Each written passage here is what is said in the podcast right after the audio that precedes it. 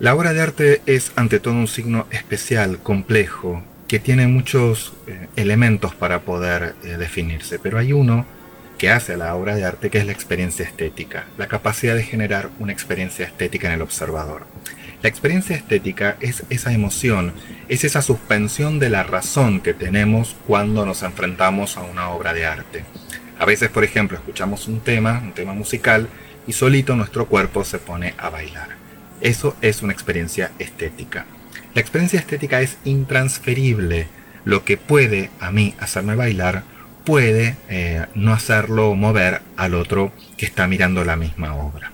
El problema es creer justamente que todo lo que nos gusta y nos produce una experiencia estética es una obra de arte. Por eso conviene recordar que existen dos tipos de reflexiones que podemos tener frente a la obra. Uno es el juicio estético, que es el que tiene que ver con el gusto, es el que me sensibiliza frente a la obra, es el que me permite decir esto me gusta, me llega, me emociona, me hace reír o llorar. Pero también está el juicio artístico, que trata de ser más analítico, que trata de ser universal y de buscar consensos para poder compartir con el otro.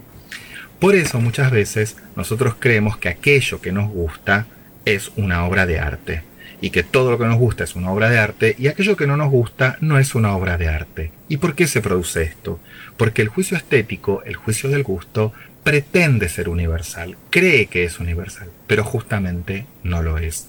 Por eso, enfrentarnos, encarar una obra de arte es siempre enfrentarnos a nuestra propia tolerancia y poder distinguir a la hora de ver una obra de arte, decir esto me gusta, me llega y es una obra de arte, y esto no me gusta, no me llega, pero sigue siendo también una obra de arte.